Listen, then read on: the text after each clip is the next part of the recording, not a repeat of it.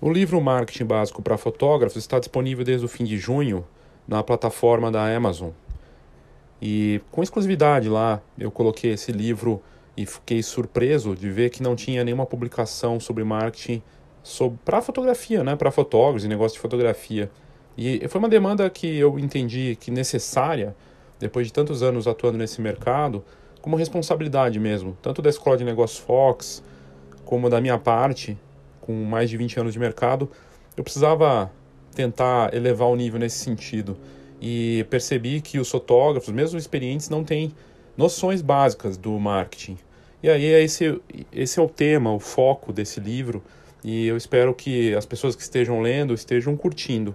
E você pode ler uma amostra, uma, uma amostra grátis desse livro né, na Amazon, é uma das vantagens de ter colocado lá. Primeiro que ela pode ser lida em qualquer lugar do mundo, a impressão pode ser feita em outros países, é muito bacana a plataforma e você tem a possibilidade de ler uma amostra de algumas páginas para entender o que, que se trata o livro. Então recomendo você clicar aqui nas notas do episódio, tem lá marketing básico para fotógrafos, dá uma olhada. O valor é acessível e a ideia é realmente mostrar as noções básicas de marketing para quem quer é, viver da fotografia. E não só para fotógrafos, vale para qualquer negócio, na verdade. Então, convido você a conhecer, vale a pena. Já está na lista dos mais vendidos ali na categoria fotografia, e isso me deixa muito feliz de estar tá lá sempre em destaque na lista da Amazon, que é uma das maiores plataformas do mundo né, de livros. É isso. Conheça, vale a pena.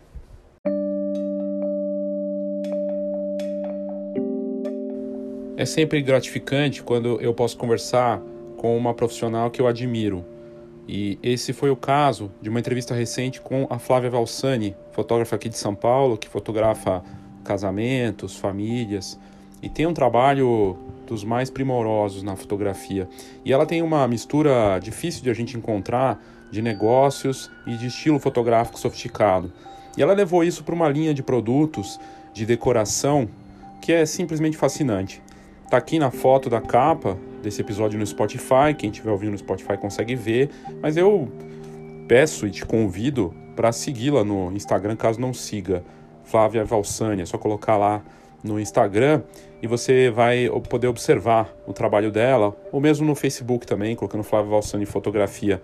Ela tem criado peças decorativas com mais absoluto bom gosto e ela coloca a identidade dela na forma de divulgar, contando histórias que trazem desde a relação dela, muito emotiva, de memórias, do valor disso para a vida dela, até a forma como ela mostra para os clientes o que, que eles podem ter em casa.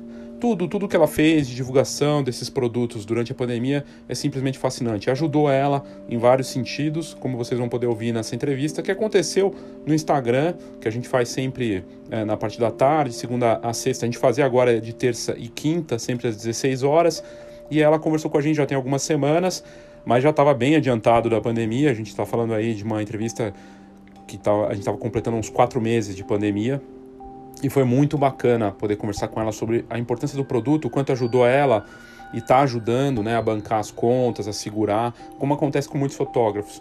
Mas da importância de ter o produto físico, é, de fazer esse trabalho com verdade, né, com o que faz sentido para ela, da autenticidade, de contar essas histórias com uma verdade mesmo, aquilo que você percebe, inclusive lendo a forma como ela divulga.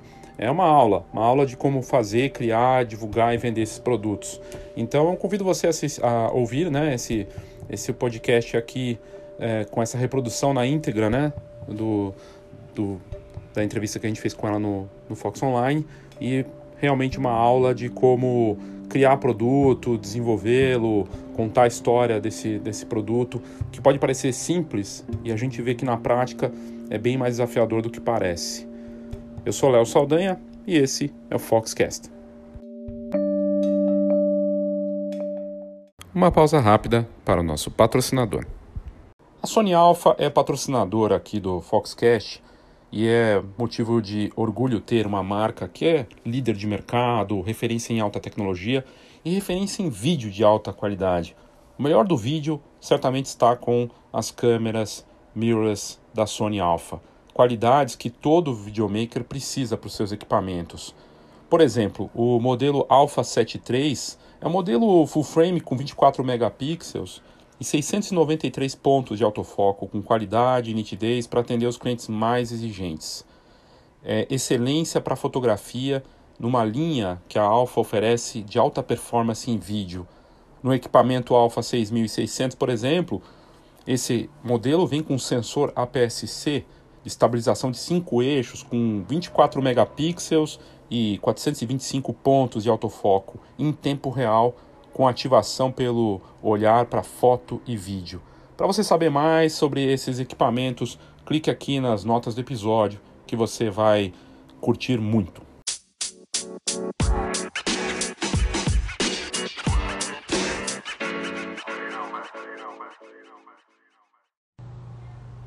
Olá, boa tarde, Léo Saldanha da Fox para mais uma live. Hoje com Flávia Valsani, fotógrafa aqui de São Paulo, super talentosa, admiro muito o trabalho dela e a gente vai falar, enfim, desse momento, de como ela está vendo a fotografia, né, a carreira dela nesse instante aí de desafio para todos nós, do que ela tem feito. Oi, Karina. Oi, José. A Ana, obrigado. Natália, Wagner. Muito bacana aí ter vocês aqui. A Aline entrou também. Obrigado a todos aí pela presença. Esperar só a, a, a Flávia entrar aqui. Ainda não aparece para mim. Assim que ela entrar, a gente começa aqui com ela. E a Flávia Valsani já palestrou para a gente no Congresso Fotografar. É uma fotógrafa super competente e tem um trabalho que até a gente tem mostrado né, na, na, nas, nas turmas da Escola de Negócios Fox essa, o, o case dela, né, com design, com essa preocupação do produto, é realmente incrível. E é, eu gosto muito do trabalho que ela faz com os produtos, a forma como ela conta essas histórias, é bem interessante. E eu quero também perguntar disso para ela, né, como que ela tem criado do produto, como é que ela tem feito é, toda essa parte, né? É bem, bem bacana. Deixa eu ver se ela já entrou aqui, ainda não apareceu para mim. É, o traba... Oi, Aline. Então, o trabalho dela é incrível, o trabalho da, da Flávia, né? Ela faz a forma como ela mostra, conta essa história do produto, é realmente fascinante. Então, é algo que, que faz a diferença, na minha opinião, né? Oi, Cacá, tudo bem? Obrigado pela presença de vocês. Ela não entrou ainda. Espera aí. Eu acho que. Eu não sei se ela entendeu que tem que entrar aqui. Agora não sei se ela tá, tá entrando ou não. É, não tá aparecendo aqui ainda pra mim. Deixa eu chamá-la, que eu acho que ela entendeu que eu ia chamá-la direto aqui. E eu acho que eu vou ter que pedir para ela entrar. Então, só voltar, eu vou sair, fecho, chamo ela no WhatsApp para ela entrar no, no é, se quem puder enviar, só deixa eu começar de novo, que eu acho que ela entendeu que eu vou chamá-la pelo Instagram e ela tem que entrar na live, né? Não consigo chamá-la por aqui. Então, deixa eu ver se ela. Deixa eu ver se tem essa opção aqui para ela até. Deixa eu ver. Flávia.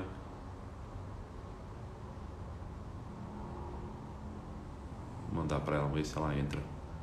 Acho que ela vai entrar porque eu mandei para ela aqui agora. Ela entra pela, pelo convite, vamos ver se funciona.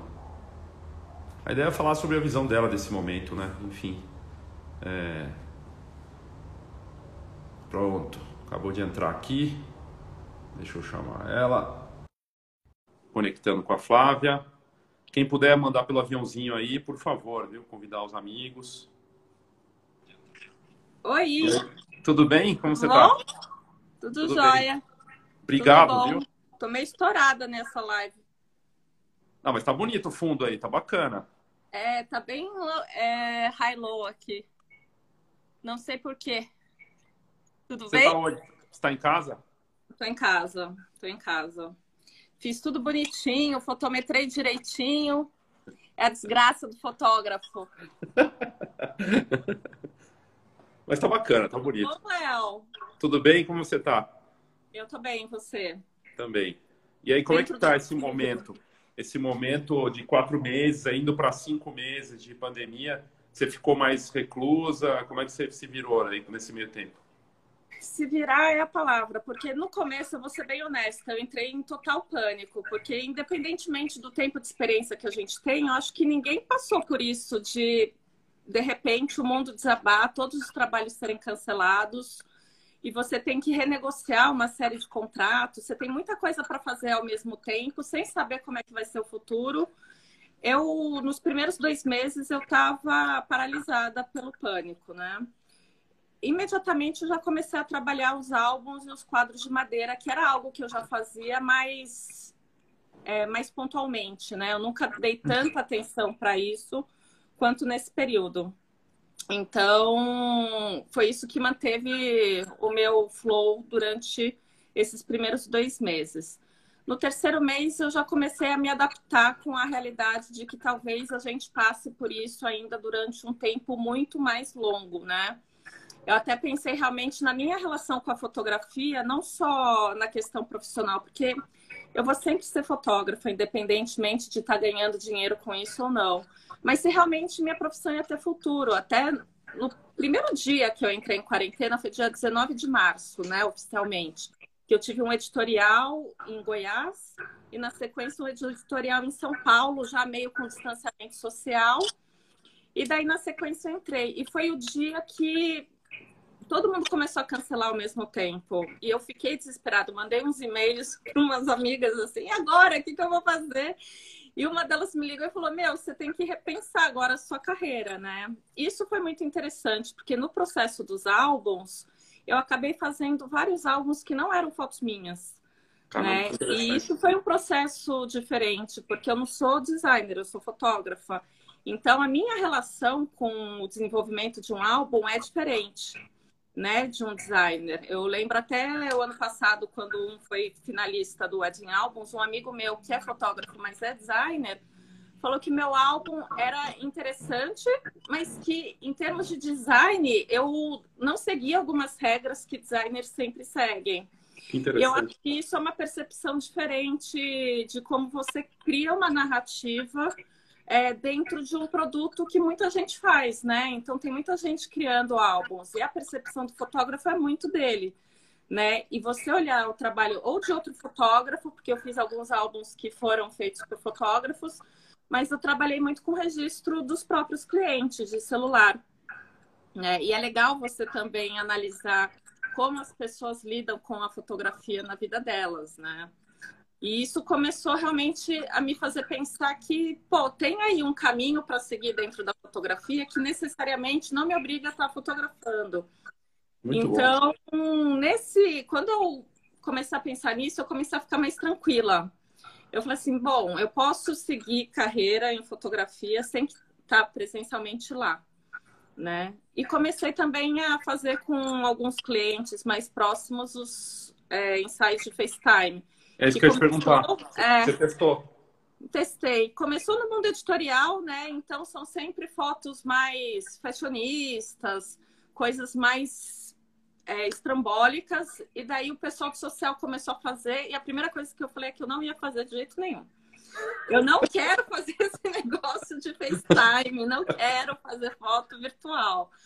É, e essa minha mesma amiga, a Mavá, que falou que eu devia é, pensar minha carreira, falou: por que, que você não faz? Me mostrou uma foto do Chico César, feito por uma fotógrafa espanhola, que ela fez via Skype, né? Então tem bastante ruído a foto, assim, tecnicamente tem uma série de problemas, né?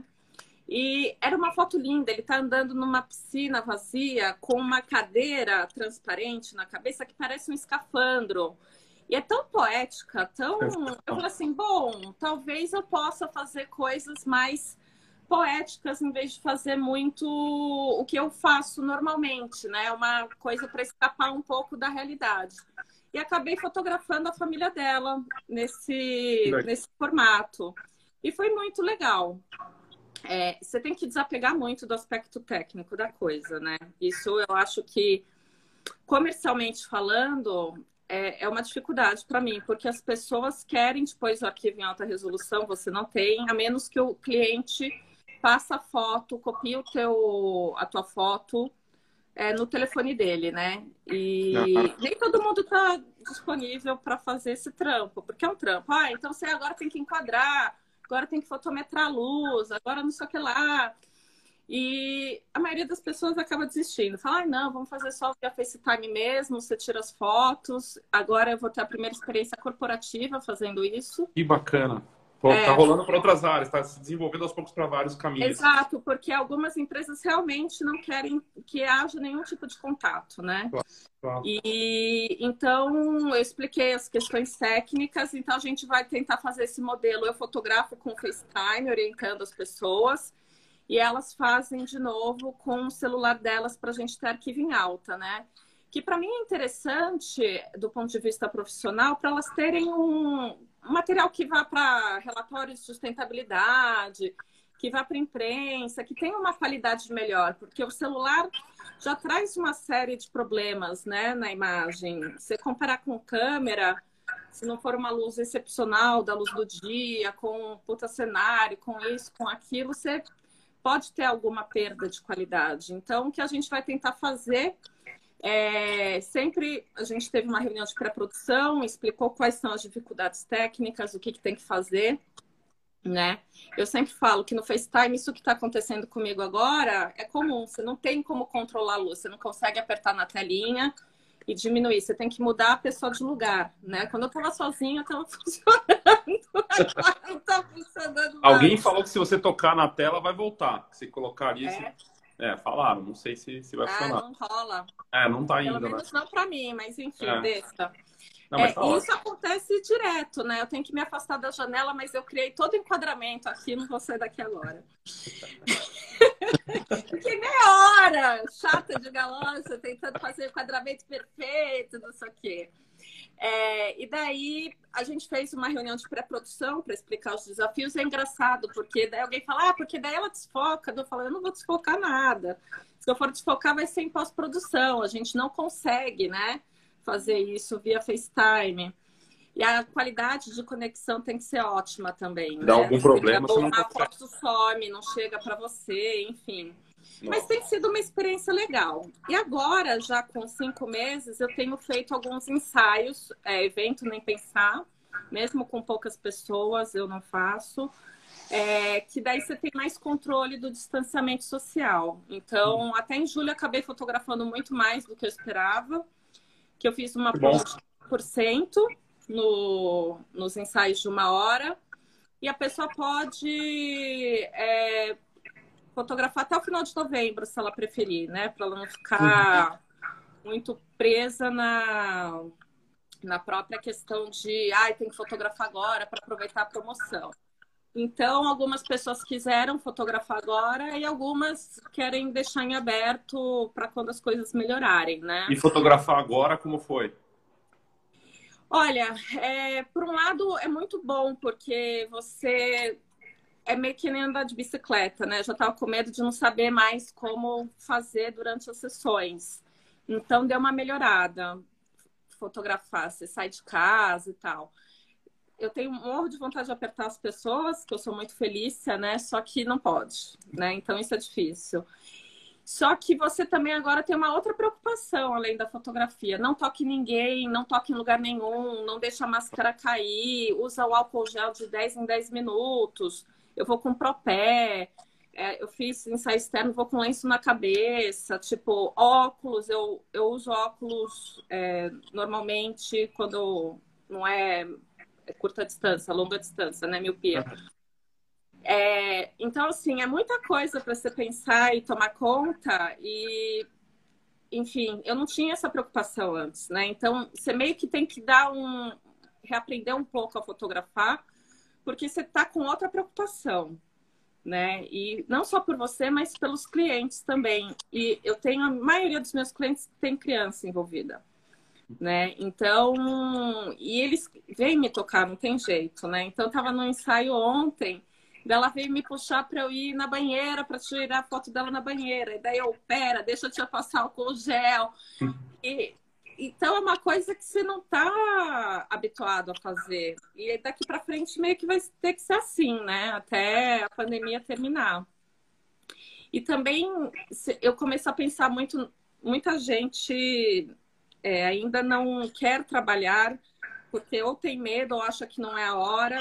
Eu entendo e respeito, obviamente, a posição, mas eu também eu não consegui ficar mais tempo parada, né? Porque a questão de álbuns e quadros colaborou demais, mas não é a minha renda completa. Fora que com cancelamentos de contratos e cancelamentos de casamentos, você já começa o ano que vem endividada, né? Você uhum. tem que devolver. As pessoas falam, ai, mas e o fundo de reserva que os fotógrafos têm? Gente, esse fundo não é ilimitado, né? É, exato. A gente continua tendo todas as contas, o seguro das câmeras está aí, né? Eu não vou mais trocar equipamento esse ano, não vai ser possível. Muita coisa caiu para eu poder fazer isso, então eu tenho que segurar. Eu tenho que considerar que os ensaios, casamentos, tudo que foi adiado vão ocupar vagas de trabalhos que novos que iriam entrar, então não vai entrar dinheiro novo e você tem que devolver dinheiro de quem cancelou efetivamente. Você acha que vai ser o ano inteiro ou um semestre, pelo menos, assim?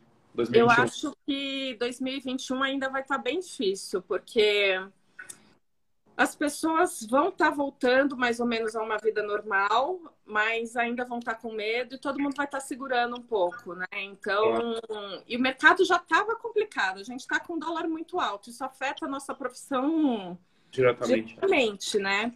Então, a gente vai ter aí uns dois anos bem complicados ainda.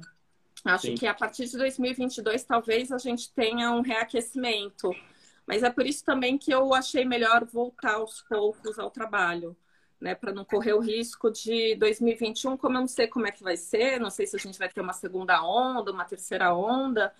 Se eu não conseguir juntar alguma grana agora, é, eu faço o quê, né? Tipo, não, não, vou aprender outra carreira agora. E voltar para agência não é uma opção para mim. Estou 10 anos fora do mercado, né? Muita gente pergunta, ah, você não quer voltar? Eu falo, não, tipo, 10 anos sendo frila, você acostuma com esse tipo de vida também, né? Então, eu preferi ir bem aos poucos, assim. Até me questionaram, porque o ano passado eu fiz uma promoção de meia hora, que as pessoas vinham no meu bairro, eu fotografava, então era um precinho super camarada. E daí muita gente falou, ah, você não vai fazer de novo, né? Ainda mais que tá todo mundo em crise e tal. Eu falei, sim, mas eu tenho que ficar o dia inteiro na rua fotografando, eu fico muito exposta. Ah, a ideia de fazer um ensaio de uma hora promocional é também, tudo bem, eu não vou ter tanto cliente, muita gente vai preferir não fazer comigo. Mas também eu não vou estar tá tão exposta, né? E normalmente eu acabo fazendo com família, então as famílias também querem ficar na casa delas, não querem ficar com as crianças na rua e tudo mais achei um bom meio termo para tentar me proteger numa, ao máximo possível e não ficar totalmente parada. Né? Não, uma forma muito interessante que você encontrou. Eu fiquei pensando aqui, uma das perguntas que eu separei para você, pensando assim na tua história, é, eu fiquei pensando qual que é a avaliação que ela faz de quando ela come... você começou em 2005 na fotografia, né? É. E aí 2019, porque tem um tem várias fases nisso, né? A gente, uhum. você falou muito interessante já vinha de uma crise na fotografia que afeta todos ah. nós. Todos nós. Todos. E, e, e, aí, como é que você vê, assim, de essa transformação de lá, quando você começou, para até o final do ano passado? Porque agora vem uma nova fase, a oportunidade de se reinventar mesmo. Como é que você faz essa avaliação?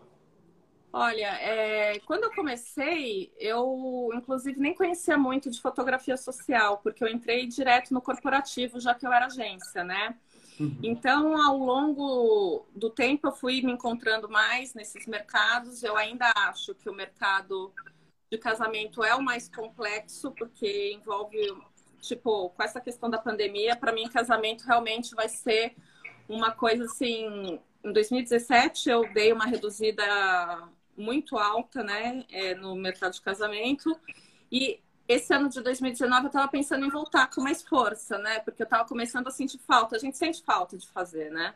Uhum. E daí eu falei, ah, fiz alguns que foram muito legais. E daí você fica naquela animação de ter tido clientes muito incríveis naquele ano e fala, meu, tenho que investir mais em casamento, vou fazer mais casamento de novo, né?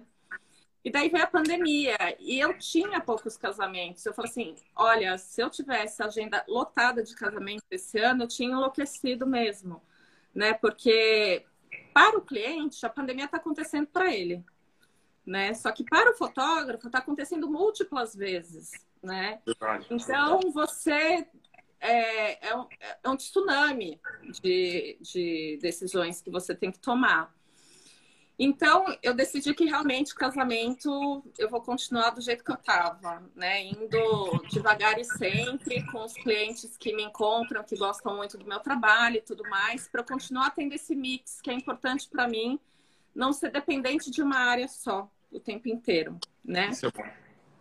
É, nos últimos anos, eu tenho sentido que o mercado está bem mais competitivo, principalmente por questões de cenário econômico. Né? Então, Sim. a gente tem um volume maior de pessoas que entrou porque saiu do trabalho formal e falou: Meu, agora é hora de investir no sonho da fotografia, né?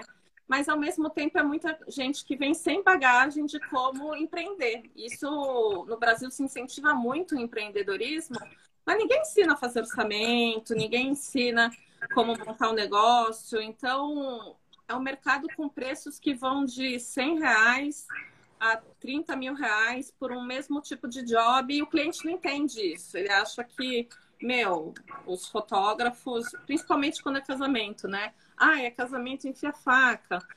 Mas as pessoas realmente têm essa dificuldade. Serviço no Brasil ainda é muito visto como um favorzão que você vai fazer para o é. cliente. É, e você não precisa ganhar para isso, né? É então, quando eu vendo álbum, quadro, tem serviço incluído aí, né? Tipo, não é o preço do fornecedor, porque se você quiser, você faz direto com o fornecedor, né? Então, os álbuns da Fetuense tem o valor dela, tem o meu valor, tem o valor da impressão, tem o valor do cara que faz o miolo, o cara que faz o clichê. O negócio não acontece sozinho, né? Mas as pessoas acham que você está ali coordenando o processo né? Porque deu vontade. Não é isso, né?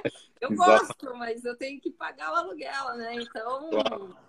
E isso no Brasil é muito difícil. Antes eu achava que era comigo, que eram os meus valores, mas eu estava no Facebook outro dia e vi uma touca de cetim, que é um negócio para secar o cabelo, não deixar frizz e tal.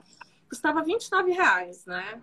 É um preço, né? É um, é um valor que 29 reais dá pra gente pagar e tal tinha uma lista de pessoas reclamando que, ah, não, mas eu comprei o cetim por 11 reais e fiz a minha touca. Eu tive vontade de responder para a pessoa, sim, amiga, você fez a touca, não foi a empresa que fez a touca.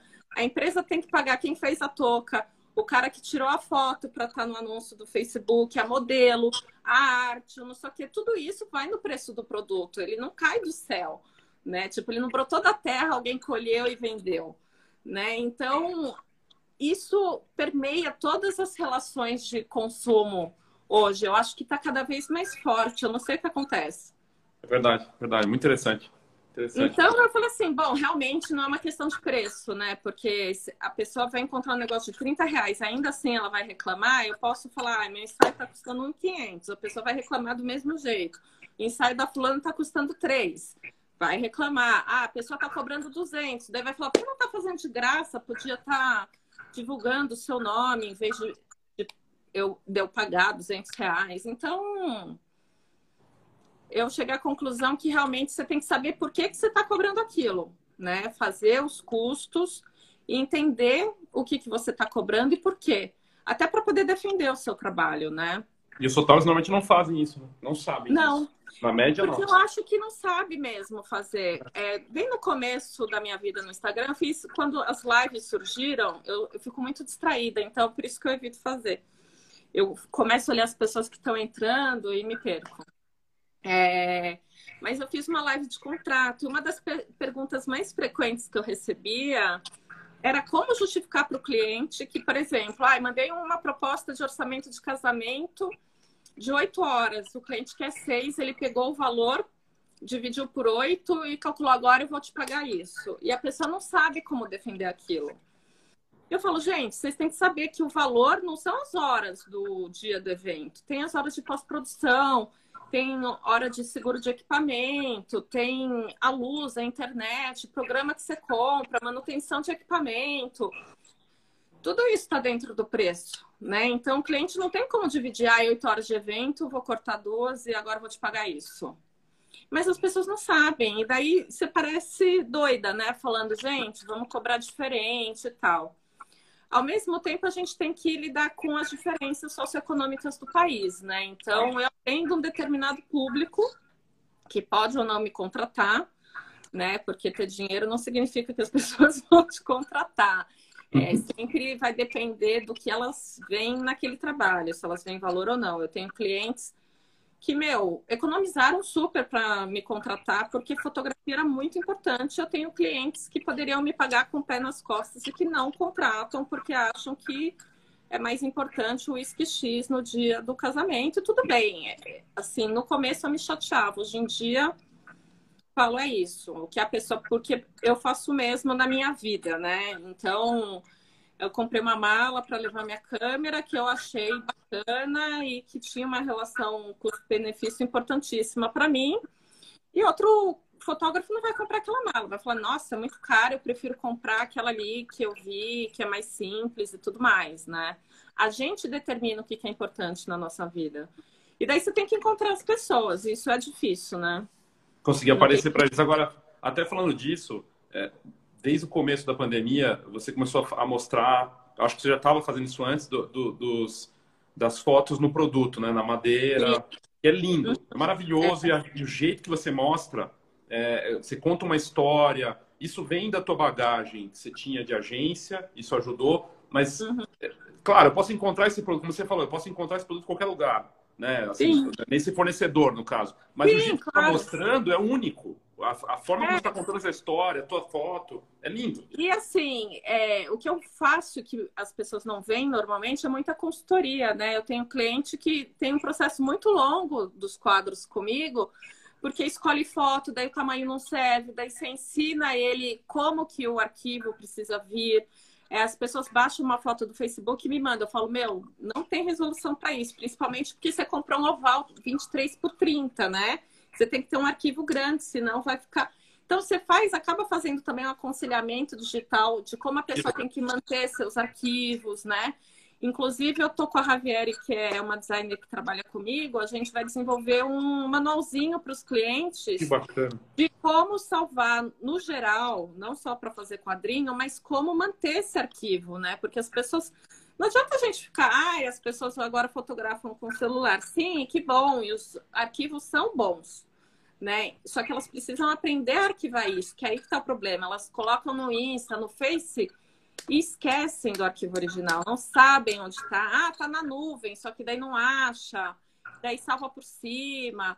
Então, é também tentar ajudar o cliente a se encontrar nesse mar de, de fotos. Eu tô com um dos meus projetos de álbum que está no forno com a Fernanda, é de uma cliente minha que tem um blog de viagens com a filha dela que tem três anos.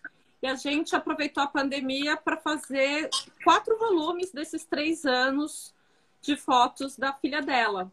Né? E é tudo celular que eles tiraram nas viagens, né? Então a gente fez, eu, que ela me entregou 1.200 fotos, né? Então é um serviço que eu descobri que eu poderia fazer também. A pessoa me entrega o arquivo inteiro dela e eu faço aquilo uma história, né? E daí eu falei, meu, se eu colocar por cidade ou por locais que eles foram, isso aqui não vai acabar nunca e vai ser um álbum super chato com um milhão de capítulos, né? Então eu tinha que encontrar uma forma de fazer isso fazer sentido. E daí a minha experiência em agência ajuda muito, né? Eu sou formada Nossa. em comunicação social e eu fiz projetos desse tipo para clientes corporativos. Então eu apliquei a mesma é, ideia. Bom, isso aqui é o quê? Isso aqui é viagem. Então, a gente tem Europa, Estados Unidos, Brasil. O que, que combina com o quê? E daí eu estabeleci que a gente ia fazer quatro elementos: fogo, terra, ar e água. Né? Então, eu ia juntar os elementos pelas semelhanças, né? E separar o que era diferente. Esse projeto, quando sair, eu vou falar dele durante um mês inteiro, porque incrível, incrível, tá lindo, né? né? Porque assim, você cria o conceito eu tive que eliminar tudo que eu achava que não interessava, porque como ela faz blog de viagem, tem muita foto que é muito funcional. Então, ah, vou mostrar aqui onde fica a geladeira do apartamento que a gente ficou em Nova York. Mas para o álbum em si, você não precisa perder espaço com essa foto, né? Então, você tira tudo que o cliente tem e que não serve para o álbum, cria essa nova narrativa, daí a gente criou selinho, para cada um dos volumes, criou um selo geral para a capa do, da caixa. E daí foi muito legal, foi um processo super bacana. E eu acho que foi esse projeto que me fez entender que realmente eu poderia continuar sendo uma consultora em fotografia sem ter fotografado nenhuma das imagens do cliente. Né? Então isso foi muito legal, assim, foi, eu acho que realmente foi esse projeto no meio, que foi bem no meio da pandemia mesmo, que deu clique para mim de que, meu, eu vou sobreviver. Mas será que da mesma forma que eh, eh, você como eu, você não acreditava no ensaio remoto, aí de repente começou a fazer. Será que o, esse consultor da família de, de fotografia, o agente de memórias, não pode se desenvolver mais, até aumentar essa você falou que é difícil sim. sustentar. Será que não cresce também essa, o ticket disso? Eu acho que sim. Eu, até porque eu acho que cada vez mais as pessoas vão fotografar, né? Uhum. E você conversando com as pessoas, é, muitas vezes o fotógrafo não vai estar presente em momentos importantes daquela família. A minha irmã está fazendo um álbum, né? Então tem muita foto que eu fiz, mas tem foto que eu não tava e que eles fizeram e que são super legais e afetivas. E ela até falou, ah, eu vou mandar umas minhas também, só porque, né, são importantes. Eu falei, mas Dani, é isso mesmo, né? É, o fotógrafo vai lá em momentos. Eu adoraria fazer um documental e ficar lá, sei lá quanto tempo com uma família, mas isso é inviável, né? Então você consegue se você fizer isso com a sua própria família, né? Por isso que é muito legal quando o fotógrafo tem uma família e faz que nem o Luiz Humberto fez com a dele ao longo da vida, né?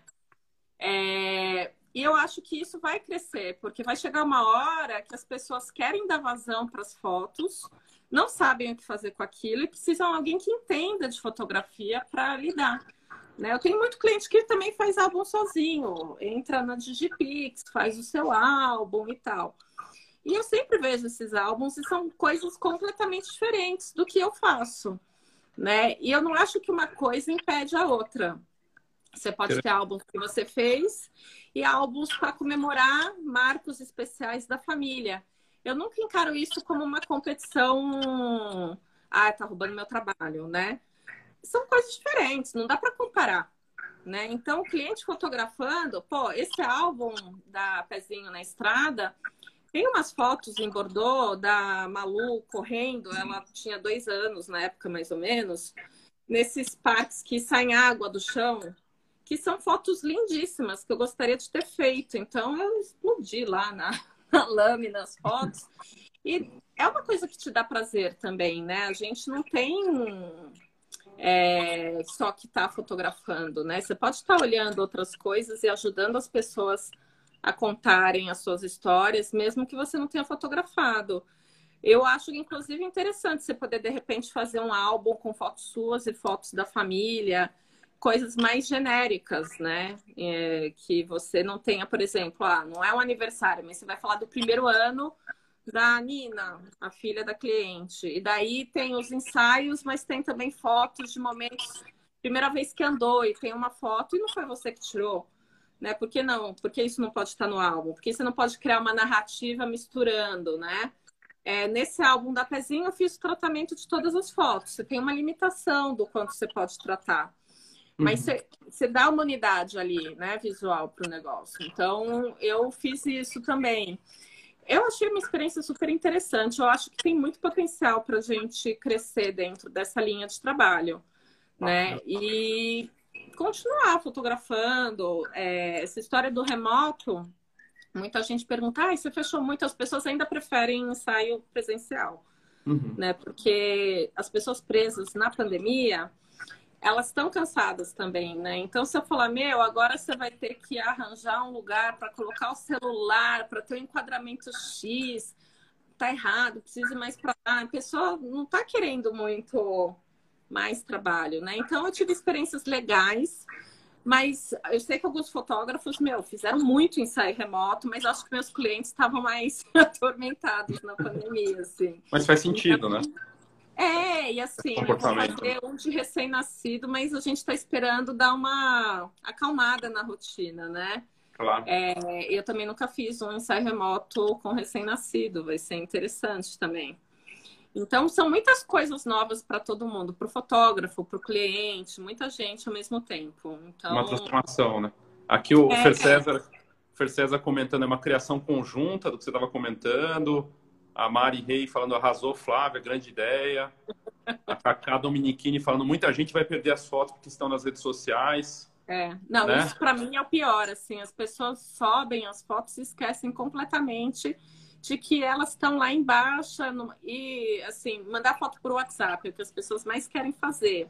É. Eu fico desesperada, assim. Eu falo, não, gente, esquece essa história de foto por WhatsApp, porque detona tudo. Vamos salvar na nuvem, manda o arquivo original por e-mail, ou me manda o link da nuvem, eu baixo e tal.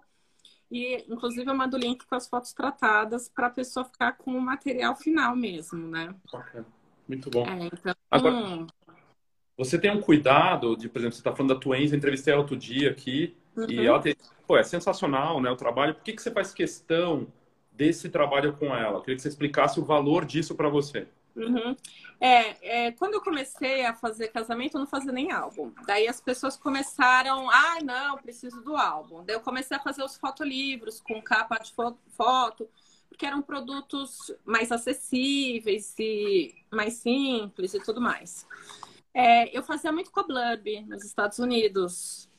E era ótimo, porque o dólar era quase um para um, eram tempos maravilhosos de dólar. O negócio chegava, se eu tinha algum problema, eu falava, gente, deu problema, faz de novo, tranquilo.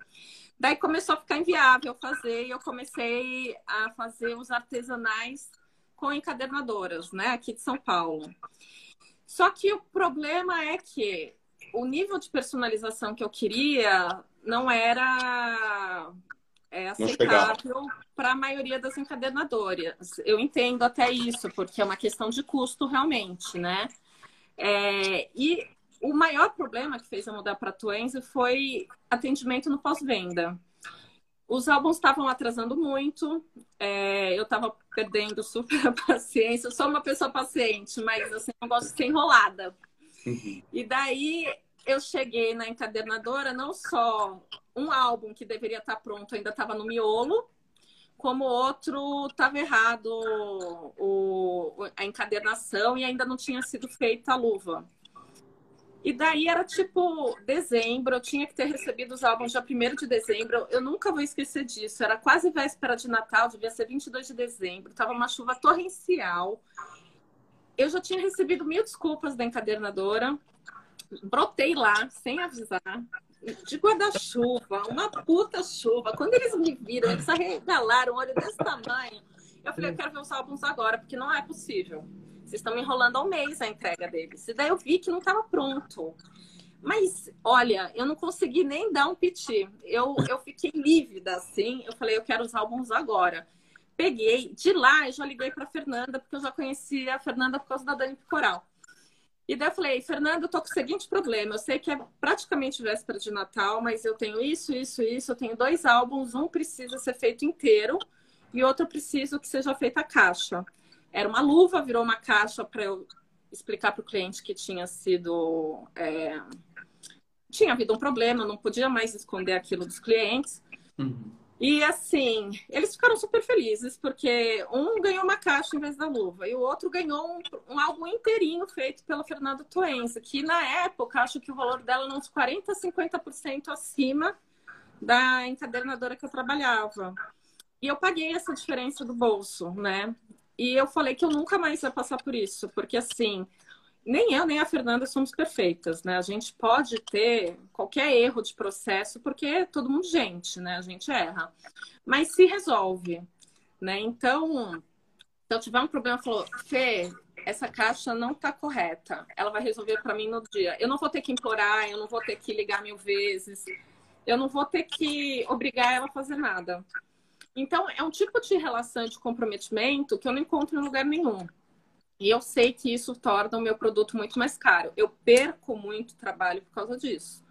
Mas eu tenho uma paz de espírito que não paga, sabe? Eu sei que eu estou entregando o melhor para o meu cliente. Eu não tenho margem de lucro. Né? Até conversando com todo mundo na fotografar, eu sempre paro para conversar. E assim, a questão é, todos os fotógrafos conhecem os mesmos fornecedores. Ninguém aqui está inventando a roda né? É, então, quando as pessoas falam, ah, mas o álbum do fulano é muito mais barato que o seu, eu falo, eu sei, eu sei os preços, né?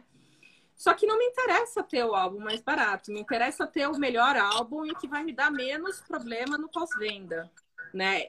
E daí isso é uma decisão minha. Então eu tenho que aceitar que eu vou perder muito trabalho por causa disso. Mas você tem um posicionamento. Tenho...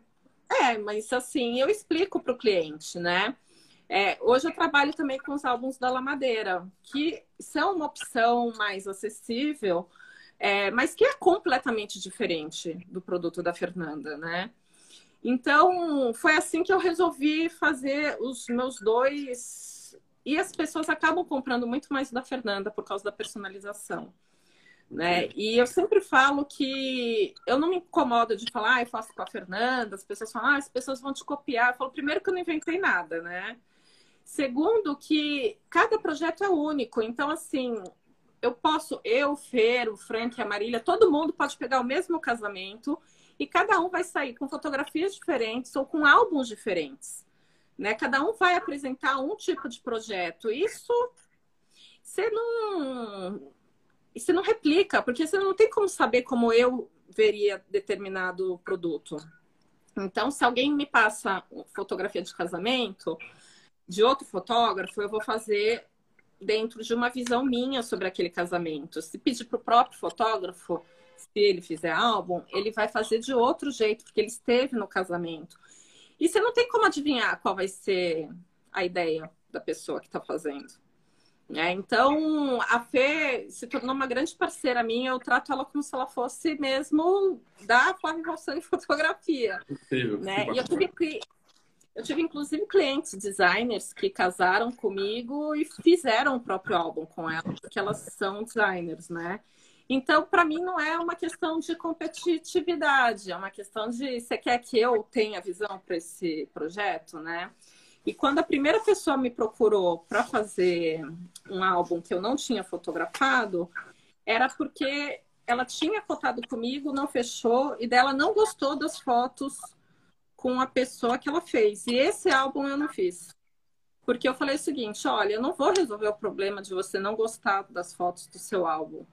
Né? É, você só vai ter mais um estresse no meio do processo, porque eu não vou magicamente transformar aquelas fotos, né? E eu não queria me envolver nessa questão dela com a fotógrafa que ela escolheu. Mas todos os outros que vieram depois eram pessoas que estavam felizes com as fotos, mas que viam os meus álbuns e falavam: Meu, eu quero que ela crie o projeto para o álbum do meu casamento. E isso tem sido muito gratificante, assim, você ter uma pessoa que acompanha o teu trabalho de fotografia, que não fez com você por N motivos, e falar: Nossa, mas ela vai trazer algo para o meu álbum. E isso tem sido bem interessante, assim, tem sido um processo bem maravilhoso. Sinceramente. Incrível. Muito bacana. Você tem uma, é, você está falando uma coisa importante de assinatura, né? De, por exemplo, uhum. você falou de vários fotógrafos fazendo o mesmo casamento, cada um vai ter uma visão. E você uhum. participou, ano passado estava entre as finalistas, praticamente quase ali ganhando, quase ganhou, uhum. né? O, o, álbum, o melhor álbum de, de casamento, ficou, foi um, e um álbum maravilhoso, né? No, no Edinburgh. Uhum. É, mas o que, que você acha dos prêmios, né? Porque da mesma forma também, assim, depende é tudo muito subjetivo a questão de não só do Edinburgh, mas de outros uhum. prêmios. O que, que você acha das premiações? Porque isso ajuda muito de alguma forma ainda ou virou uma coisa. Qual que é Olha, eu acho assim que a questão de prêmio eu acho que é uma coisa mais pro ego do fotógrafo do que necessariamente pro mercado. E que eu falo mercado, eu falo cliente, né? Não entre nós, né? Entre nós tem aquela coisa, ah, fulaninho ganhou prêmio tal, não sei o quê. Os meus clientes não acompanham o prêmio de fotografia. Então, eu falar que eu ganhei, eu falo para todo mundo, fui finalista do Ed Invest. Eles falam, ai, que álbum bonito, mas para eles isso não é exatamente, ah, nossa, agora eu vou te contratar, né? Eles estão avaliando outras coisas, né? É, eu acho interessante para você ver o que está acontecendo no mercado. Eu não participo de premiação porque primeiro eu perco todos os prazos. Segundo, eu nunca eu nunca tô com material separado para essas coisas. Eu sempre falo, ah, eu acho melhor pensar melhor nisso. Eu sou uma pessoa que gesta as ideias por nove meses, tipo gravidez. Meus sites todos levaram nove meses para ser lançados. Eu estou fazendo, renovando meu blog, então vai levar nove meses para eu colocar alguma coisa no ar. Ai, quero fazer um site com os prints para vender. Vai levar nove meses para ser feito. Então, eu me conheço, né? É, inclusive o Ed Invest eu coloquei assim, eu fiz o layout em um dia. Falei, Hudson, o que, que você acha do layout? Ele falou, gostei disso, isso aqui ainda precisa trabalhar. Trabalhei, mandei para ele, ele falou assim, é, vamos pensar mais nisso, me, me dá um tempo, deixa eu pensar. Eu falei, não, não tenho tempo para pensar, estou mandando agora. Você gostou, não gostou, você estava lá comigo, você acha que eu estou contando a história, não estou? tá contando a história, mas você é foda, hein, Flávia? Você devia ter feito isso antes. é assim mesmo, ano que vem, quem sabe, né? É, aí, e foi super legal. Quando eu cheguei nos 10 finalistas, eu tava assim. Eu nem achei que eu ia chegar nos 10. Quando eu saí nos 25, eu já tava satisfeita com o meu desempenho, né? Ficou lindo. Só que eu participei justamente porque a Maíra tinha falado que as mulheres a gente realmente, culturalmente, a gente não coloca coisa para premiação.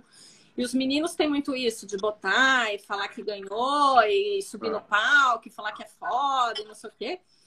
E a gente fica no, mas o importante é o trabalho, não preciso ganhar prêmio. Então, por um lado, eu acho importante a gente se expor mais, né? Até para levar tapa na cara de vez em quando e tudo mais. Por outro, eu sou, eu sou péssima para isso. Eu falo, eu fiz uma lista de prêmios não de casamento, mas de fotografia de uma maneira geral, a lista tá parada lá até agora. tipo, amiga me mandou lista, eu fiquei pesquisando, peguei mil prints de datas, pergunta se eu mandei alguma coisa, não.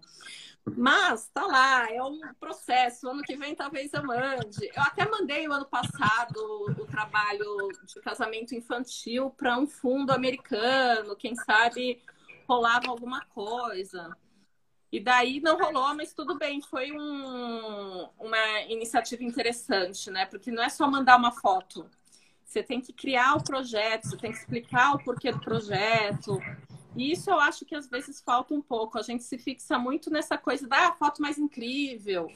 O lance do Ed Best é legal porque você tem que contar a história.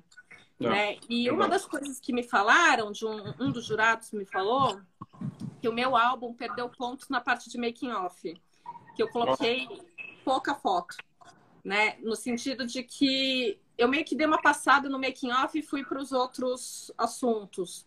Isso é verdade, né? Eu achei interessante da pessoa ter notado, porque assim, como a gente tinha um limite de lâminas, que eram 30, e era um casamento que foi muito extenso, para mim, todas as outras áreas eram mais importantes que o making off, apesar de eu ter material de making off. Então, eu sacrifiquei realmente o making off em detrimento das outras áreas. Eu achei esse um feedback interessante, porque é uma coisa que eu preciso prestar atenção, que é sempre a área que, se eu tiver que limar alguma coisa, eu vou limar. Né? Que eu acho é menos importante para mim, então. E eu achei interessante que a pessoa notou isso no projeto, né? Eu falei, ah, realmente estava olhando direitinho o projeto, né? não estava só passeando lá. Então, para mim, foi uma experiência muito boa, né? Mas eu gosto mais de prêmios que vão olhar o todo do trabalho. Eu acho muito fácil se ser premiado com uma foto incrível, né? E às vezes no mercado mesmo a competitividade é ruim por causa disso. Você vê uma foto incrível no Instagram, contrata a pessoa, daí quando você recebe o todo, não tem a foto incrível que você viu no Instagram, porque o seu casamento foi totalmente diferente. E você não está satisfeita com outras áreas do casamento, né? E isso é uma coisa que é muito difícil de vender em reunião, né? Explicar esse conceito de a consistência, né? ter a consistência de trabalho, de você ter uma equipe sempre contigo, de não aparecer qualquer um no dia do seu casamento. Isso ainda é bem complicado, mas faz parte do jogo, né? A gente. Ah. Umas a gente ganha, outras a gente perde, seja o que Deus quiser, né? Agora, você tem no teu site, eu acho muito interessante, você coloca um manifesto lá. E, uhum. Mais do que falar do manifesto, tem a ver com personalidade, com aquilo que você acredita. Uhum. a gente vê você nas tuas postagens, no teu trabalho, na tua fotografia, os produtos, você tá ali. Consigo ver a tua personalidade nisso. Ah, que bom. E eu a nunca gente não vê nos fotógrafos. Né? Os fotógrafos não, eh, normalmente não tem essa preocupação. É, ele acha que só a foto dele já tá... E você consegue Sim. contar essas histórias, né? Isso, como é que você vê isso? Eu até queria que você falasse um pouquinho do manifesto também. É, assim, quando eu criei esse último site, eu estava muito preocupada, porque assim, eu fiz o meu primeiro site, ele era totalmente focado na minha personalidade. Ele tinha uma. Eu adorava aquele site. Ele tinha uma cabininha fotográfica antiga da Mili Pulan. Você clicava, soltava o flash caía meu portfólio. Quem fez foi o Léo Guedes na época. É, e foi ótimo. Foi lindo e tinha tudo lá. Era bem o começo da minha carreira. Tipo, eu fotografo tudo que você quiser mais um pouco, né? Daí, depois de um tempo de mercado, eu resolvi que eu precisava dar uma funilada nisso, né? Porque tinha tudo, desde Fórmula 1 até aniversário de 15 anos, né? Falei, o que, que eu quero fazer da vida, né?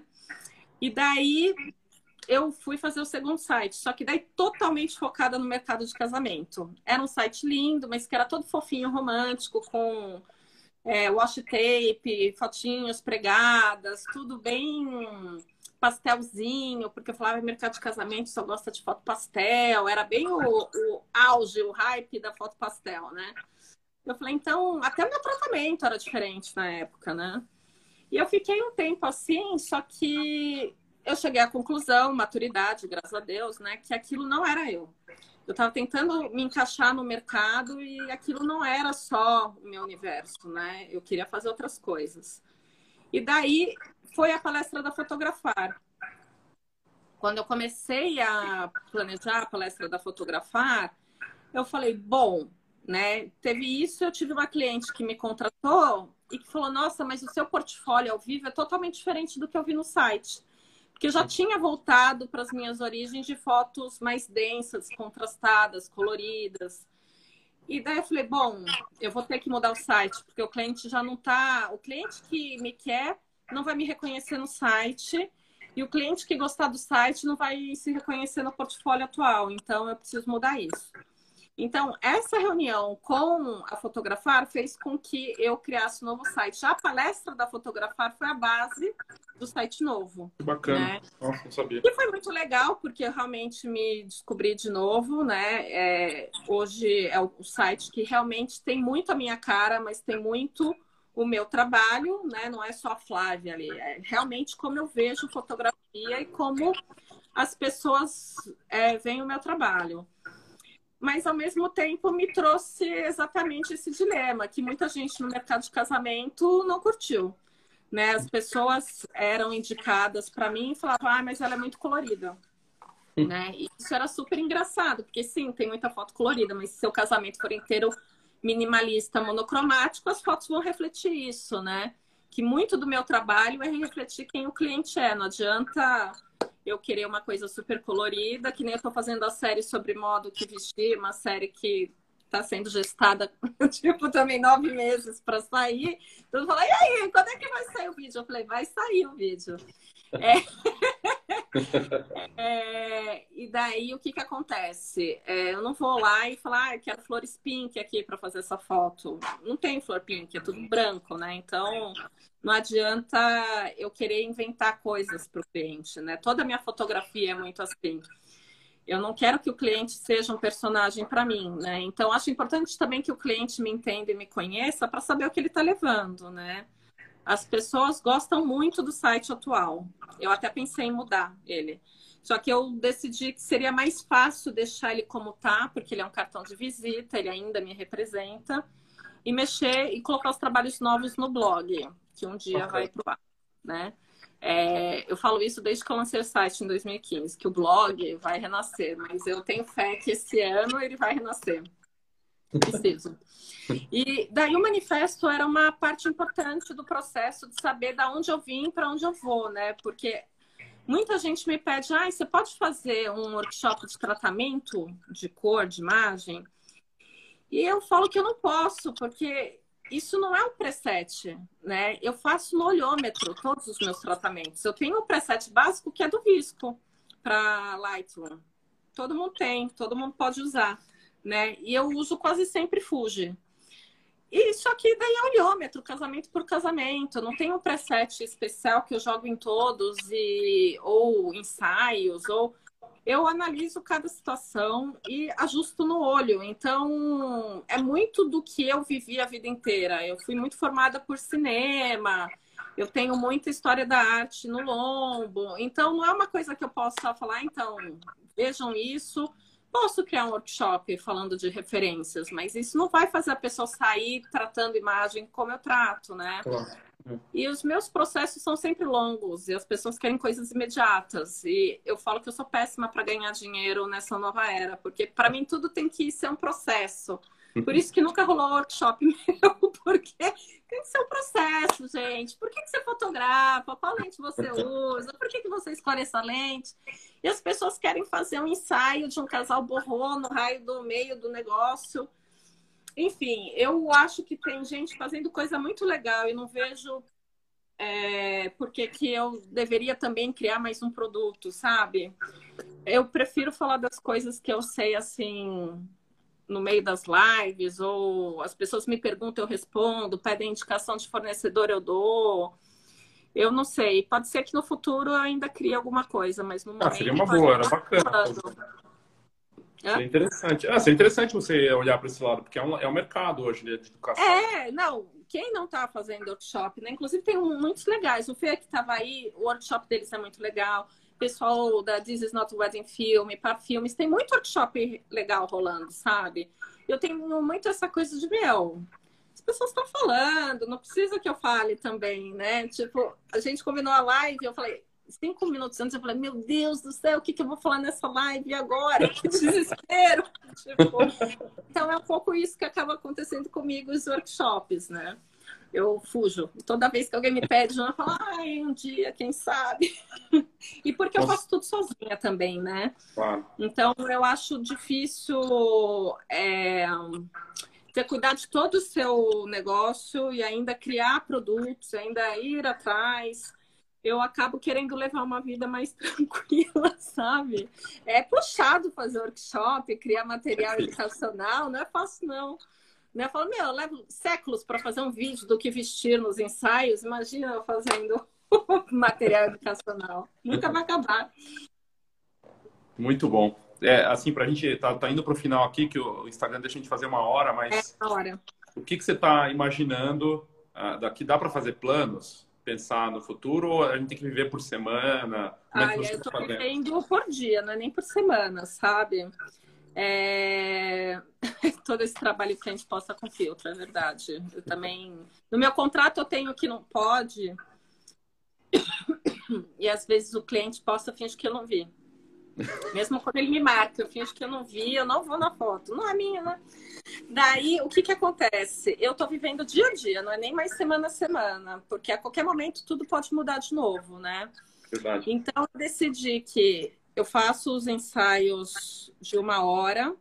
A minha meta não é encher a agenda de ensaio, é se rolar, rolou, se não rolar, que pena álbuns e quadrinhos permanece o processo de tentar vender. Todos os fotógrafos que me procuram eu dou é, indico a Madeira, porque eles são super legais também e muita gente está trabalhando em outros estados e pode ter uma nova fonte de renda, né? Eu acho que é importante a gente tentar se ajudar também nesses processos. Tem fotógrafo que até às vezes quer comprar de mim, eu falo, não, amigo, vai lá, você se cadastra como fotógrafo e tudo mais. É, porque é legal ter experiência comigo, mas você vai pagar pela experiência comigo, né? E às vezes a gente não está numa época para gastar muito dinheiro, né? A gente está tentando economizar, né? Então tem que fazer isso pelas pessoas também. Todo mundo que me pede conselho eu dou. E eu estou tentando não me planejar muito pro, pro futuro, porque meu único planejamento é trabalhar enquanto eu posso para juntar uma graninha, porque eu não sei como vai ser 2021. Né? De resto, eu estou tentando ficar tranquila. Eu estou na melhor fase da pandemia agora, né? Porque realmente os primeiros três meses eu estava tipo destruída, assim, de não saber o que fazer da minha vida. Mas agora eu acho que eu eu tô mais equilibrada nesse momento, né? Que bom, que bom, porque é difícil, né?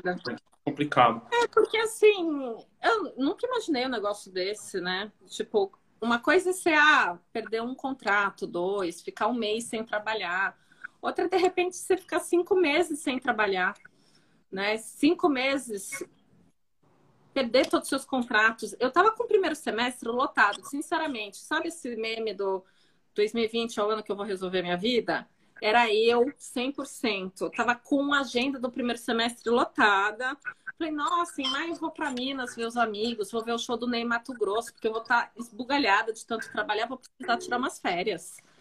Meu, em março, tipo, minha vida ruiu, de todo mundo ruiu, mas, né, tipo, fala, meu Deus do céu. E eu continuei pagando o raio da academia, o negócio seguro da câmera.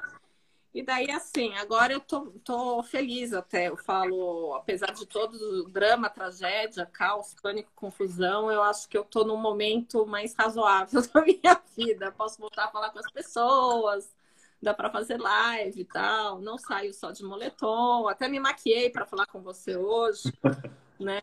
Então, tipo, estamos melhores, né? Bom, obrigado de verdade, Flávio. Foi muito bacana. Fico feliz de poder conversar com você.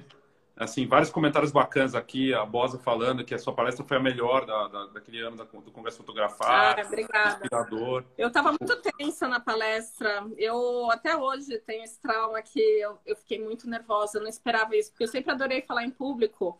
Mas eu acho que essa coisa de falar para colega, eu nunca tinha feito isso, né? Eu sempre falei para pessoas que não conheciam o meu trabalho ou não conheciam a área, né? E foi a primeira vez que eu falei para tanta gente. Uma pausa rápida para o nosso patrocinador. A GoImage, como patrocinadora aqui do Foxcast, tem feito uma série de iniciativas de suporte aos fotógrafos, né, com condições de pagamento, ofertas de produtos especiais, pensando em, a, iniciativas de impressão para ajudar o fotógrafo, como o Photogol, que está aqui nas notas do episódio.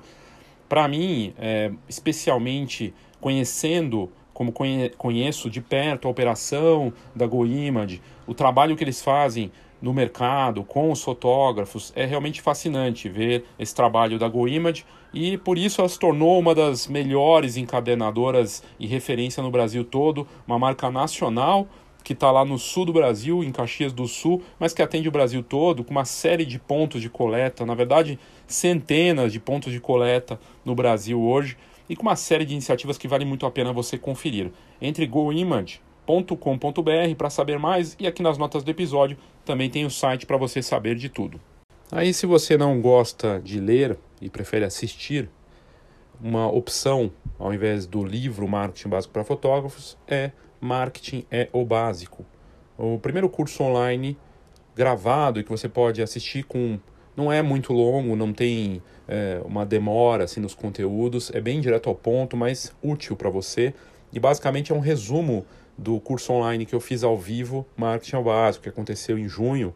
E ali você tem as informações que vão abordar muito do que é abordado no livro, com outros cases e tudo mais. Então vale a pena. Se você está, de repente, pensando em estudar sobre marketing, mas não quer ler, quer assistir, está gravado e disponível aqui nas notas do episódio. Você também pode ter acesso. Marketing é o básico. Conheça aqui nas notas do episódio. Outra parceira aqui do Foxcast é o Soul Fotógrafo. Soul de alma em inglês, S-O-U-L, fotógrafo. Nas notas do episódio tem um link que leva para essa ferramenta que se torna uma interessante alternativa para quem tem dificuldades com marketing digital. E ela está indo super bem justamente por conta disso. Você paga uma assinatura num valor que vale a pena para ter cadastros e gerar leads e ter uma série de ferramentas interessantes para quem vive da fotografia. E tem dado resultado para muitos profissionais do Brasil todo dessa ferramenta que está crescendo e que é parceira aqui do Foxcast. Saiba mais sobre Sou Fotógrafo nas notas do episódio. Você vai se surpreender.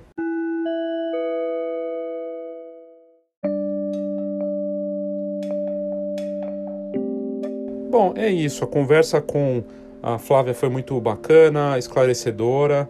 Uh, todos nós estamos com muitos desafios, não está sendo fácil para ninguém e a gente tem que buscar alternativas para pelo menos tentar recuperar um pouco dessas perdas e, e, conseguir pagar as contas e segurar nesse momento tão desafiador em que a fotografia é muito impactada. E ali, aliás, lembrando disso e falando disso, né, a Fox está com uma campanha de financiamento coletivo para o lançamento, pré-lançamento da plataforma Fox Pro de vídeos, que é um novo canal nosso, uma nova plataforma, e você pode conhecer, colaborar, assinar, né, com uma vantagem de valor e uma série de benefícios. Aqui nas notas do episódio tem um link que leva para essa é, por esse conteúdo, para você entender do que se trata o Fox Pro e também, de repente, assinar ou colaborar ou pelo menos compartilhar, divulgar essa novidade aí da Fox. É isso, obrigado e até a próxima.